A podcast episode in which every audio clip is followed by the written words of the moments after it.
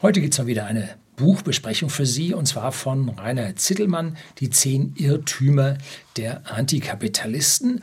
Und dieses Buch habe ich in den letzten Monaten gelesen, immer wieder ein bisschen gestoppt und dann als Lückenfüller genommen. Drum kommt es jetzt. Jetzt ist schon ein Weilchen erschienen und mit dem Autor habe ich einen ganzen Abend beim Abendessen saßen wir nebeneinander anlässlich des Börsianischen Quartetts, wo ich bei der Podiumsdiskussion mit auf der Bühne war und er hatte ein Keynote gehalten, habe ich mich unterhalten. Hochinteressante Geschichte von dem Herrn, der ist Historiker und hat also bahnbrechende Bücher geschrieben über Hitler-Biografien. Also der Mann weiß, was los ist. Und erstaunlicherweise haben wir eine Gemeinsamkeit. Ja, wir sind sehr, sehr oder vergleichbar alt. Ich glaube, wir sind sogar gleich alt und sind in derselben Stadt zur Schule gegangen. Und ja, ich habe äh, hinter dem Zaun bei meinem Praktika gestanden und er stand vor dem Zaun und hat äh, kommunistische Streitschriften äh, vorne davor gehalten. Und zwar, er war also richtig gefärbt bis unter die Haarwurzel rot und hat sich dann mit den Jahren aber, möchte ich mal so sagen, schlauer geworden und hat damit also erkannt, was an diesen ganzen linken Geschichten dran ist und hat mehr und mehr die Seiten dann gewechselt, bis er jetzt ein richtiger Kritiker des Antikapitalismus geworden ist. Und heute möchte ich Ihnen aus diesem Buch wieder ein paar Seiten mit Erlaubnis des Verlags vorlesen. Und die, das Buch selber können Sie unten in den Show Notes über den Bestelllink bestellen. Dann erhalte ich einen kleinen Obolus davon und der Verlag kann sich die großen Vertriebskosten an seinen Büchern sparen und hat dann auch noch etwas davon. So, gleich lese ich also aus diesem Buch vor. Bleiben Sie dran.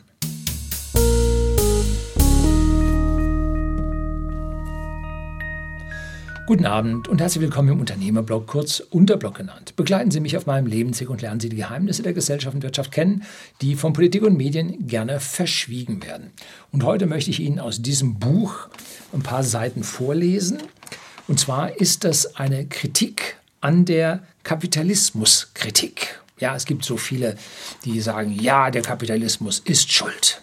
Und wenn man dann die Sache genauer hinterfragt, dann kriegt man mit, nee, der Kapitalismus ist nicht schuld. Und das liegt meistens daran, dass die Leute nicht verstehen, was Kapitalismus ist. Ja? Sondern da wird das aktuelle System mit Neokapitalismus äh, bezeichnet. Und das hat mit Kapitalismus nun gar nichts zu tun. Ne? sondern also aus meiner persönlichen Sicht ist das eine Kungelei zwischen Politik und Konzernen zum Nachteil des kleinen Bürgers, aber auch des kleinen Unternehmers, des Kleinkapitalisten, dass also hier nur die Großkapitalisten und nicht die Kleinkapitalisten rein dürfen. Und äh, Kleinsozialisten gibt es nicht. Ne? Klappt nicht. So, und er zeigt nun diese zehn Irrtümer der Antikapitalisten in diesem Buch auf. Und ähm, Dr. Rainer Zittelmann ist ja international unterwegs und hat auch ja eine Anhängerschaft in China und hat auch in China einen Professor hier, einen Wei Ying Zhang, zu Wort kommen lassen, der dort, ich weiß nicht, 20, paar 20 Seiten über Marktwirtschaft und allgemeinen Wohlstand geschrieben hat. Ein Chinese, Rotchinese. Da kann man Kapitalismus lernen die Kommunisten sind ja auch keine wirklichen Kommunisten, die sind von Parteienwirtschaft her, sind es Kommunisten mit einer Einheitspartei, aber wirtschaftlich sind sie viel freier und haben einen viel freieren Kapitalismus, der auch dem Kleinen hier Wohlstandsgewinne ermöglicht. Und Jetzt möchte ich zuerst mal Vorwort vorlesen, weil es eigentlich hier sehr, sehr gut beschreibt, worum es geht. Er bringt einen Ausblick hier auf die verschiedenen Kapitel, dass Sie sich so eine Vorstellung machen können, auch wie das Buch sich liest. Und dann möchte ich die Überschriften hier mal kurz anreißen und dann wissen Sie, was Sie an diesem Buch bekommen und das ist toll. Also bin voll davon eingenommen. Da hat sich jemand sehr, sehr lange hingesetzt und hat sich Gedanken darüber gemacht und kann nun an allen Stellen diese Antikapitalismuskritik wirklich widerlegen, weil es sich nicht ja, um Kapitalismus handelt, wogegen diese Leute aufbegehren. Hm? So, Vorwort. Kapitalismus wird heute mit allen schlimmen Dingen auf der Welt in Verbindung gebracht. Der Begriff ist zum Synonym für das Böse schlechthin geworden. Und zwar nicht nur in der politischen Religion des Antikapitalismus, sondern auch im Bewusstsein vieler Menschen. Der Kapitalismus hat nicht viele Freunde auf der Welt. Und dies, obwohl er so erfolgreich war wie kein anderes Wirtschaftssystem der Menschheitsgeschichte. Der Trick der Antikapitalisten, sie vergleichen das reale System, in dem wir leben, mit dem Ideal einer perfekten Welt, die sie sich ausgedacht haben, die es jedoch nirgendwo gibt oder gab. Sie setzen zudem darauf, dass die Menschen wenig über Geschichte wissen und darüber, in welch ärmlichen und menschenunwürdigen Verhältnissen unsere Vorfahren lebten. Zittelmann ist Historiker. Bevor der Kapitalismus entstand. Und sie setzen darauf, dass die meisten Zeitgenossen in der Schulzeit fast nichts über die menschenunwürdigen Verhältnisse im Sozialismus erfahren haben. Schließlich zeichnen sie die Zukunft in den schwärzesten Farben, wobei sie alle negativen Entwicklungen nicht etwa dem möglichen Staatsversagen, sondern immer nur einem angeblichen Marktversagen zuschreiben. Wenn man darauf hinweist, dass alle antikapitalistischen Systementwürfe ausnahmslos gescheitert sind, dann lassen die Antikapitalisten das nicht gelten. Das sei ja gar kein wahrer Sozialismus gewesen. Und sie insinuieren, der Herr ist gebildet, damit selbstgewiss, sie hätten nun nach über 100 Jahren das richtige Rezept gefunden, wie es das nächste Mal funktionieren kann. Das Wirtschaftssystem des Kapitalismus beruht auf Privateigentum und Wettbewerb. Die Unternehmen entscheiden, was und wie viel produziert wird. Bei dieser Entscheidung helfen ihnen die Preise, die sich am Markt bilden. Die zentrale Rolle im Kapitalismus spielen die Unternehmer, die neue Produkte entwickeln und neue Marktchancen entdecken, sowie die Konsumenten, die mit ihren individuellen Käufen letztlich über Erfolg oder Misserfolg des Unternehmens entscheiden. Kapitalismus ist Unternehmerwirtschaft. Eigentlich wäre dies sogar das treffende Wort. Im Sozialismus dagegen dominiert das Staatseigentum und es gibt weder einen wirklichen Wettbewerb noch wirkliche Preise. Vor allem gibt es im Sozialismus kein Unternehmertum. Welche Produkte in welcher Menge produziert werden, entscheiden zentrale staatliche Planbehörden und nicht private Unternehmer. Freilich, in dieser reinen Form existiert keines dieser Systeme irgendwo auf der Welt. Alle Systeme sind tatsächlich Mischsysteme. In sozialistischen Systemen gab und gibt es begrenztes Privateigentum und Reste von Marktwirtschaft. Andernfalls wären sie viel früher zusammengebrochen. Und in kapitalistischen Ländern gibt es heute eine Menge sozialistischer und planwirtschaftlicher Bestandteile, die das Funktionieren der Marktwirtschaft oft behindern und ihre Ergebnisse entsprechend verzerren. In meinem Buch Kapitalismus ist nicht das Problem, sondern die Lösung habe ich eine Theorie entwickelt, die ich heute die Reagenzglastheorie nenne. Obwohl es eigentlich keine Theorie ist, sondern eher ein Bild, mit dem man historische Entwicklungen besser verstehen kann. Stellen Sie sich ein Reagenzglas vor, in dem sich die Elemente Staat und Markt, Sozialismus und Kapitalismus befinden. Und dann geben sie in dieses Reagenzglas mehr Markt ein, so wie es die Chinesen seit den 1980er Jahren getan haben. Das Ergebnis ist eine Abnahme der Armut und eine Zunahme des Wohlstandes. Oder sie geben das Reagenzglas mehr Staat ein, so wie es die Sozialisten in Venezuela seit 1999 getan haben. Das Ergebnis ist mehr Armut und weniger Wohlstand. Überall auf der Welt herrscht dieser Kampf der Gegensätze. Markt versus Staat, Kapitalismus versus Sozialismus. Es handelt sich hier um einen dialektischen Widerspruch und die Entwicklung eines Landes, ob nun in Richtung mehr Wohlstand oder weniger Wohlstand, hängt davon ab, wie sich das Kräfteverhältnis zwischen Markt und Staat entwickelt. Während in den 1980er und 1990er Jahren in vielen Ländern eine Stärkung der Marktkräfte zu beobachten war, Deng Xiaoping in China, Margaret Thatcher und Ronald Reagan in Großbritannien und den USA, Reformen in Schweden und Anfang der 2000er Jahre in Deutschland, können wir heute in vielen Ländern beobachten, wie die andere Seite, der Staat, in diesem Kampf der Gegensätze zunehmend an Stärke gewonnen hat. Auf der Ebene der Ideen heißt dies, Antikapitalismus ist wieder verstärkt in Mode und prägt das Denken vieler Journalisten und Politiker. In den Diskussionen, die ich in vielen Ländern zu diesem Thema geführt habe, wurden mir oft Fragen gestellt, die in dem Buch Kapitalismus ist nicht das Problem, sondern die Lösung nicht beantwortet wo worden waren. So etwa, wie steht es mit der Umweltzerstörung? Oder gehen nicht menschliche Werte im Kapitalismus verloren? Wird nicht am Ende alles von Profitdenken geopfert? Und wie verhalten sich Demokratie und Kapitalismus? Zeigt nicht das Beispiel der USA, dass nicht die Mehrheit der Wähler, sondern das große Geld die Politik bestimmt? Und was ist mit der Schere zwischen Arm und Reich, die, wie man in Medien lesen kann, ständig weiter auseinandergeht? Und was sagen Sie zu den großen Monopolen wie Google oder Facebook, die immer mächtiger werden? Schließlich ist nicht der Kapitalismus für die Kriege in dieser Welt verantwortlich und hat er nicht schlimme Diktaturen, wie etwa die Hitler-Diktatur, hervorgebracht? Die Menschen, die am Kapitalismus zweifeln oder verzweifeln, fragen schließlich, sollte man nicht Alternativen zum Kapitalismus ausprobieren? Diesen Fragen widme ich mich in diesem Buch. Ich argumentiere in den folgenden Kapiteln nicht theoretisch.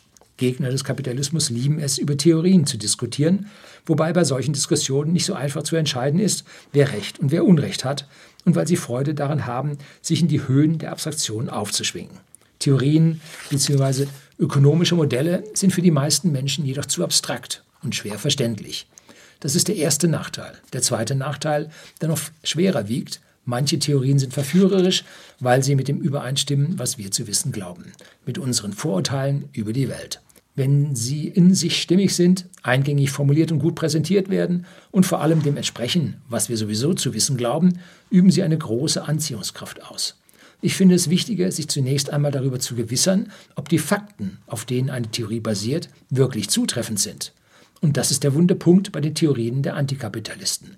Sie stimmen einfach nicht mit den historischen Fakten überein, sondern nur mit unseren Vorurteilen über die Welt. Wie gesagt, Herr Zillmann ist Historiker.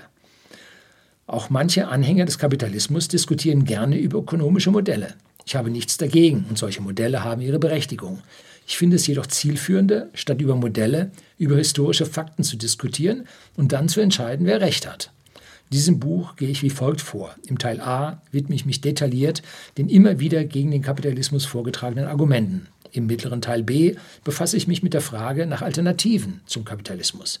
Dabei begründe ich, warum ich nicht viel davon halte, mich mit irgendwelchen Ideen auseinanderzusetzen, die es nur auf dem Papier gibt. Auf dem Papier sieht Sozialismus immer gut aus, außer wenn es ein Geschichtsbuch ist. Den Spruch kennen wir alle. Ne? Im dritten Teil des Buches C geht es darum, wie die Menschen den Kapitalismus sehen. Vielleicht haben Sie die Bücher von Steven Pinker, Aufklärung jetzt, oder von Hans Rosling, Factfulness, gelesen. Beide absolute Bringer, ein Muss zu lesen. Mich haben diese Bücher fasziniert. Sie zeigen, wie sehr sich die meisten Menschen irren, wenn sie glauben, früher sei alles besser gewesen und die ganze Welt werde immer schlechter. Der Widerspruch zwischen den in Umfragen ermittelten Daten darüber, wie die meisten Menschen die Welt sehen, und den Fakten, wie die Welt wirklich aussieht, ist frappierend.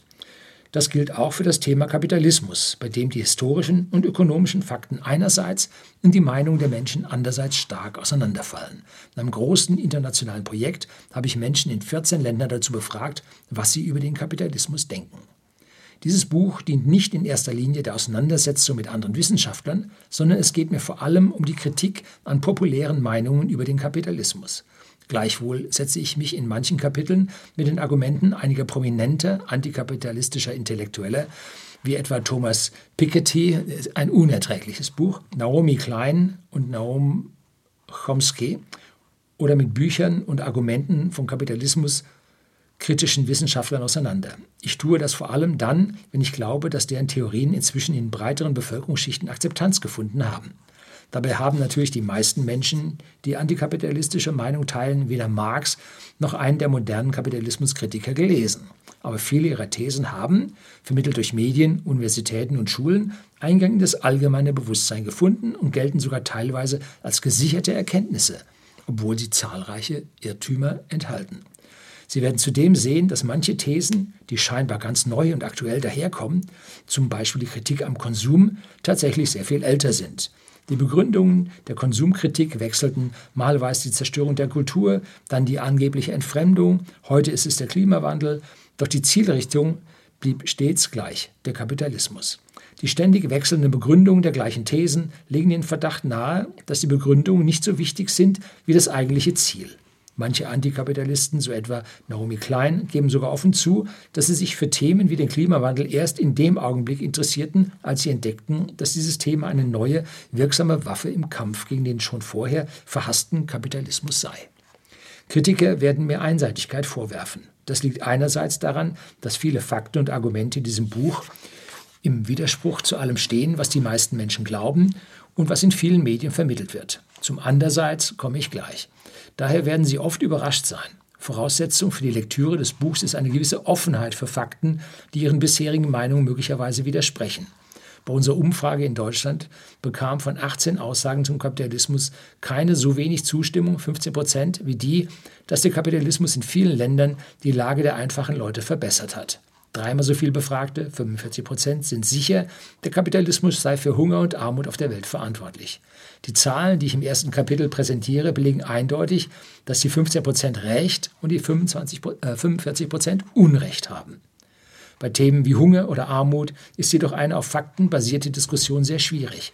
Je stärker ein Thema emotional besetzt ist, umso weniger sind Menschen überhaupt bereit, Fakten zur Kenntnis zu nehmen, die ihrem eigenen Meinungen widersprechen. Wissenschaftler haben das in Experimenten und Untersuchungen herausgefunden. In zahlreichen repräsentativen Erhebungen, die Wissenschaftler in den vergangenen Jahrzehnten immer wieder in ähnlicher Weise durchgeführten, wurde den Befragten ein Blatt mit einem Bild und einer Sprechblase vorgelegt und folgende Frage gestellt. Ich möchte Ihnen jetzt einen Vorfall erzählen, der sich neulich bei einer Podiumsdiskussion über, dann folgen unterschiedliche Themen wie Gentechnik, Klimawandel, Kernenergie, Luftverschmutzung und so weiter, die emotional polarisieren, ereignet hat. Experten sprachen über die Risiken und den Stand der Forschung. Plötzlich springt ein Zuhörer auf und ruft etwas in den Saal. Wenn Sie das bitte mal lesen. Auf dem Blatt war ein Sprecher mit einer Sprechblase abgebildet, in der stand, was interessieren mich Zahlen und Statistiken in diesem Zusammenhang? Wie kann man überhaupt so kalt über ein Thema reden, bei dem es um das Überleben von Menschen und Natur geht? Die Frage darunter lautete, würden Sie sagen, der hat recht oder nicht recht?